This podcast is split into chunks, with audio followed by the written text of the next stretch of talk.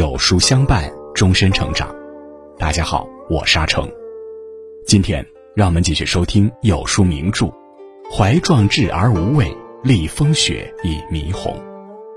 如果你喜欢今天的分享，不妨在文末右下角点再看。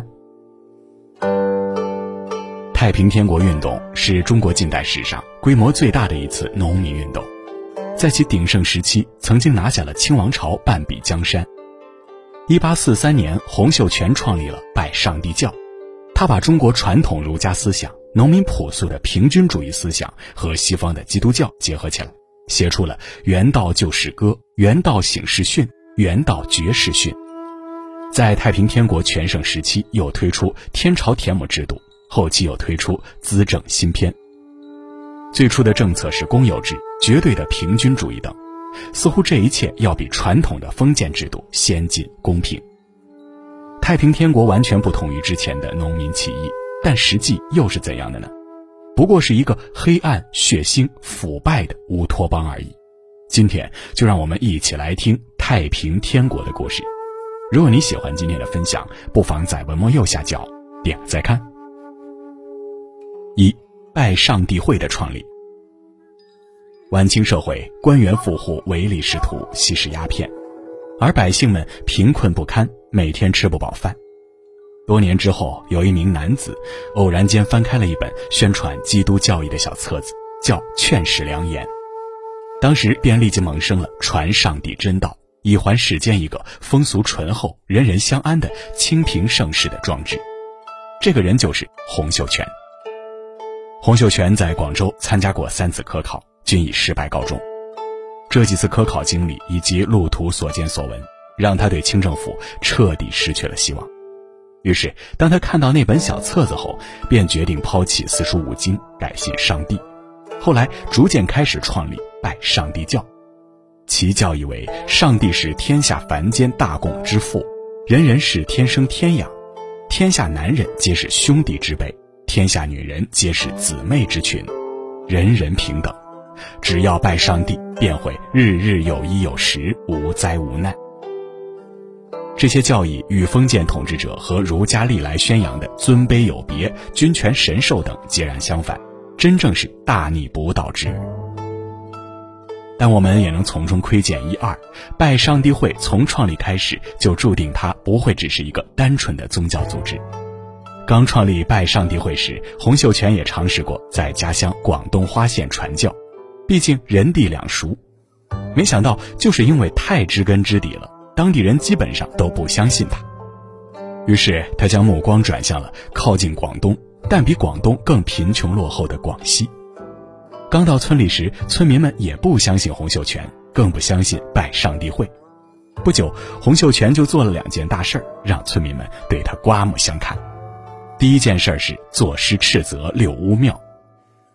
六乌庙是当地人为了纪念一对在此相遇相悦却最终双双殉情的青年男女而建的。质朴的村民们相信这对青年男女最终飞升成仙，永结同好了。从一定程度上来讲，六乌庙的背后寄托的是村民们对美好事物的向往，一种精神上的信仰。而洪秀全这个外乡人却作诗斥责，举笔题诗斥六乌，该诛该灭两妖魔。一朝霹雳遭雷打，天下荣时可若何？未婚而相悦，这两人就是个妖魔，他们的爱情更是天不容。洪秀全的行为遭到了村民们的强烈不满，甚至差点闹得不可收拾。但巧就巧在，洪秀全做事后没多久，刘屋庙就因为白蚁蛀食而倒塌了。不明真相的村民们顿时惊呆了，他们认为这定是洪秀全的神力所为，从此再也不敢小觑洪秀全了。第二件事是营救王维正。王维正是洪秀全表弟王胜军的儿子，他被人诬告下狱，在王胜军的请求下，洪秀全投书县衙陈述冤情，并劝王胜军早晚祈祷上帝搭救儿子。要知道，当时官场上一片黑暗，没有大笔金银财宝，到大牢里是捞不出人的。但是洪秀全陈述冤情的投书递进去还没半个月，王维正竟然被无罪释放了。至此，七里八乡的村民们不得不相信洪秀全的神力了，而拜上帝会也就这样慢慢的传开了。二、金田起义。随着拜上帝会的不断发展，其教义越来越规范，信众越来越庞大。经过三年努力，一八四七年七月，洪秀全和冯云山在广西紫金山设立了拜上帝会总机关。这表明拜上帝会有了自己的根据地，也表明他在广西真正站稳了脚跟。这之后，拜上帝会一人传十，以十传百，百传千，千传万，信众不断壮大。此时，洪秀全并没有沾沾自喜，他正在为建立心中的理想世界积极准备着。他不断的完善教义，尊上帝为独一真神，敕封建帝王为阎罗妖，带领信众们拆孔像，不从清朝法律。让信众们从思想上脱离清政府。他制定圣库制度，人人不得有私产，按需分配财物，秘密制造武器等，积极准备着起义所需的军用物资。他健全拜上帝会组织架构，形成了以冯云山、杨秀清、萧朝贵、韦昌辉、石达开为主要成员的领导核心。不知不觉中，拜上帝会带领着他的信众，从宗教斗争实现了向政治斗争的变身。一八五一年一月十一日，已经准备了四年多的洪秀全决定为自己三十八岁的生日送上一件大礼。他对从各地赶来的信众们说：“建立一个新世界的时机已经成熟，从今天开始，拜上帝会的众兄弟姐妹们要团结一心，正式向清王朝宣战了。”他希望通过起义能够打出一个天下太平，为此建号太平天国，将起义军称为太平军。这就是金田起义。三永安建制。宣布起义不久，太平军就在江口围以两千人的兵力完胜清军万余人，令清军不寒而栗。九月，在冯云山和萧朝贵的带领下，太平军于关村再次大败清军，打得清军提督晚清名将向荣称病数月，闭门不出。向荣甚至自言，关村之战是他从军数十年来从未有过的大败局。随后，太平军乘势北上，攻占永安。随即，洪秀全在永安颁布了军律、立法，制定十二等官阶制度，分封了东西南北翼五王等，初步建立了自己的政权。因东王杨秀清佐证时事，事事严整，被洪秀全为军政大权，而自己则以精神上的领袖领导众人。面对在永安的惨败，清政府十分震怒，撤了向荣提督的帽子不算，于一八五二年四月集中四万兵力包围永安，势必一洗血池。面对清军的逼压，洪秀全率军日夜兼程北上，寻求突围。不幸的是，太平军在蓑衣渡中了清军埋伏，以致精锐尽失，辎重尽弃，损失极其惨重。洪秀全等人甚至有了散伙的想法。若此时真散伙了，晚清的历史也许就要改写了，而曾国藩、左宗棠、李鸿章等人的命运也将会改写。幸而东王杨秀清坚决抵抗，不断鼓舞将士，太平军这才保了下来。也正是因为杨秀清的出色表现，此战之后他在军中的威望日益提升。四长沙之战，本来太平军想沿湘江直取长沙。但蓑衣渡之战的失败，使太平军再也无力与清军直接对抗，只得转到道州、郴州、攸县、醴陵入长沙。一路上，太平军打土豪分田地，深得三乡贫苦农民的拥护。太平军的队伍不断壮大，到一八五二年九月时，太平军已达十万余人。所以说，失败并不可怕，可怕的是失败后不敢再站起来。为了打破清政府通过南北夹击的方式，在湘南消灭太平军的企图，洪秀全命萧朝贵带领一支一千多人的将士偷袭长沙。九月十一日，太平军从长沙城南开始攻城，所到之处，清军溃散死逃。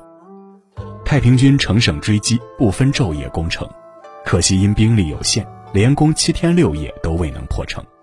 更不幸的是，萧朝贵在率军攻城中不幸被炮击中身亡。而此时，清政府派来的援军也陆续赶到，城内守军已增至四五万人。见长沙告急，杨秀清、韦昌辉、石达开等率湘南精锐也马不停蹄地赶往长沙增援。一时之间，长沙城南炮火连连，密箭如雨，杀声震天。就这样整整持续了三个月。最终，在左宗棠、江忠源、向荣等率领的清军顽强抵抗下，这场战争以太平军的失败而落幕。之后，太平军改道渡湘水，取武昌，占安庆，克南京，入长江，下江南，一路势如破竹。蓑衣渡之战、长沙之战，太平军都遭受惨败，但通过改道而行，都获得了新生。可见，成功之路千千万，千万不要死守一条道。五天津事变。一八五三年三月，太平军迎洪秀全进城，改南京为天津，定天津为太平天国国都。自此，一个与北方清政府对峙的南方农民政权正式成立。清政府见此怒不可遏，派向荣率军一点四万，在天津城东建立江南大营；派琦善率军一点八万，在扬州城外建立江北大营。为巩固新政权，也为给天津解围，太平军决定北伐和西征。其中，北伐用时两年，太平军一路北上，跨六省破北京，最后因天气寒冷、粮草不济及孤军深入等，全军覆没。领帅林凤祥被俘，清军对他处以凌迟之刑，但他刀所及处，眼光犹直视之，终未长出一声。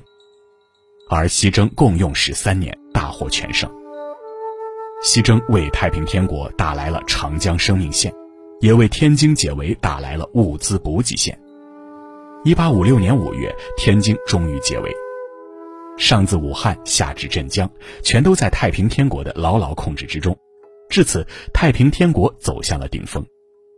有一句话叫“盛极而衰”，太平天国在走向鼎盛时，已预示着其失败。随着太平军的发展，直至定都天津，天津解围，尝到权力滋味的洪秀全对权力越来越痴迷。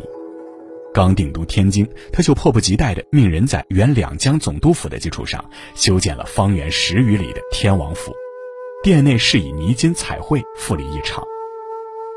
为了当一个手握实权的天王，他开始对杨秀清、石达开等在太平军中颇有威望之人下手。一八五六年九月一日，在洪秀全的密诏下，北王韦昌辉率三千精兵秘密回京，血洗东王府。不仅尚在睡梦中的杨秀清被杀，府中的其他男女老少也没留下一个活口。不仅如此，为防止杨秀清的亲随部属报复。韦昌辉对两万余名曾生死与共的兄弟们进行了血洗。不久，韦昌辉又被洪秀全处死。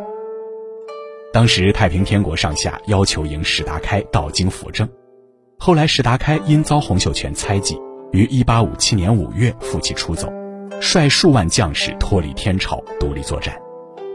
脱离大本营的史达开虽然继续反清，但因远离根据地。最后于一八六三年六月在四川大渡河畔覆灭。六天津城破。天津事变之后，虽然洪秀全重新提拔了诸如陈玉成、李秀成、洪仁轩等一批青年才干，但太平军的实力已经大不如前。不久，太平军就失去了安庆这个重要军事战略地，其面临的形势急转直下。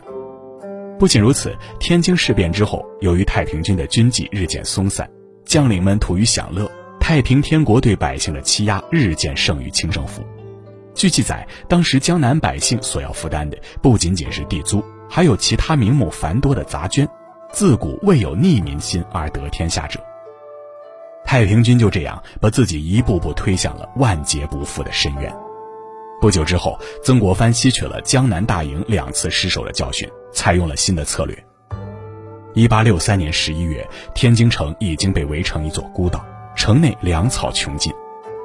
李秀成见守城无望，劝洪秀全舍天津，弃苏浙，趋北上，空东南，图中原。洪秀全听后破口大骂：“朕奉上帝圣旨，天兄耶稣圣旨下凡，做天下万国独一真主，何惧之有？朕铁桶江山，尔不服有人服。”尔说无兵，朕知天兵多过于水，何惧曾夭者乎？意思是，我是奉上帝旨意下凡执掌天下的，你不帮助我，自然有人帮助。你说兵少粮尽，我有天兵。忽悠别人太久了，最后他自己都信了这谎言，唯我独尊惯了，连现实和虚幻都分不清了。一八六四年六月，洪秀全在愁病中升天，致死他的上帝也没来救他于水火。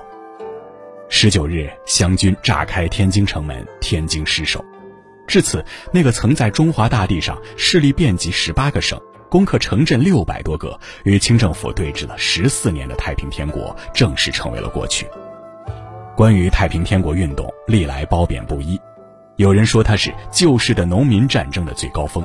也有人批评他想把民族传统文化完全推翻。春风不识兴亡意，草色年年满故城。昔人已不在，功过是与非，都留与后人去说吧。